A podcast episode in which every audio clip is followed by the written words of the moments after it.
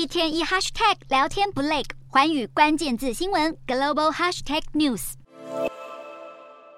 美国福斯新闻在当地时间二十四号宣布，将与当家主播卡尔森正式分道扬镳。消息一出，俄罗斯国营媒体也随即向他招手。现年五十三岁的卡尔森虽然饱受争议，但他不仅是福斯新闻收视率最高的当家主播，更是美国极具影响力的节目主持人，平均每晚有超过三百万名的观众。而这一位过去经常公开赞同川普的明星主播的离开，也被认为与之前他被披露的私人讯息有关。先前他被揭露私人的观点，经常与节目中公开的论述形成鲜明对比。甚至曾表示自己非常痛恨川普。几乎是同一时间，美国有线电视新闻网 CNN 也宣布开除长期合作的明星主播勒蒙。勒蒙对于自己被开除相当不满，甚至还发文炮轰。而外界也推测，他被开除与他之前对有意角逐2024共和党初选提名的候选人海莉做出的不当评论有关。他更被指控有厌女情节。尽管两位明星主播相继被开除，似乎多少都与选举有关，但专家认为两人的案例本质上差异很大。话虽如此，但这一波新闻界的震荡势必也将为二零二四美国总统大选播报带来重大影响。